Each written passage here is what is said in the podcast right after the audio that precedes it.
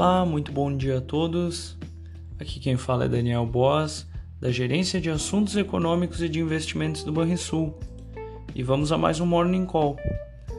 Os futuros em Wall Street avançam na manhã desta quinta, após divulgação da ata do Fed. Nela, o Federal Reserve sinalizou que pode iniciar processo gradual de redução do programa de compra de títulos em meados de novembro deste ano de acordo com a ata da última reunião do Comitê Federal de Mercado Aberto, FONC, na sigla em inglês, divulgada nesta quarta-feira, os integrantes discutiram um plano para reduzir o programa de compra de ativos em 15 bilhões de dólares ao mês, de forma gradual. Por hora, as taxas de juros serão mantidas entre 0 a 0,25%. As bolsas asiáticas fecharam em alta, a inflação ao produtor avançou em setembro 10,7% na China, na comparação com o mesmo período do ano anterior, acima da expectativa de alta de 10,5%.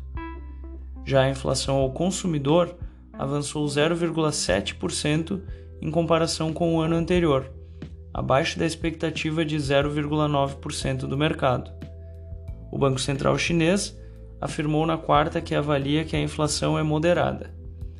As bolsas europeias têm alta nesta manhã, à medida que investidores reagem à divulgação de dados de inflação e rendimentos nos Estados Unidos.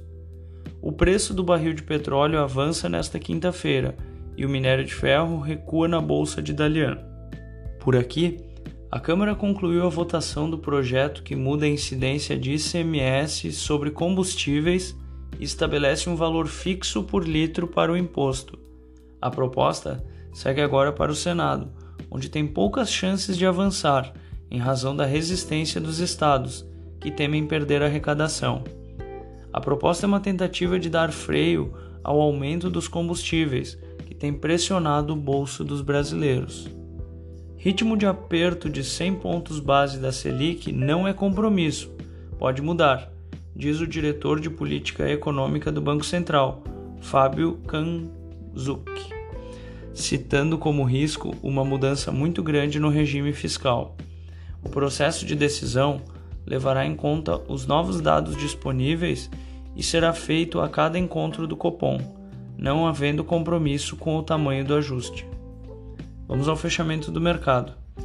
O dólar fechou a quarta-feira com queda de 0,50% após a ação do Banco Central, uh, cotado aos R$ 5,51.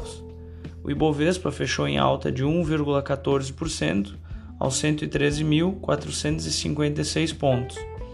O S&P avançou 0,30% aos 4.364 pontos.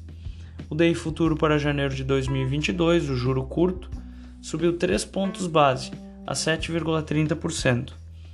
Já o DI futuro para janeiro de 2027, o juro longo, caiu 8 pontos base, a 10,43%.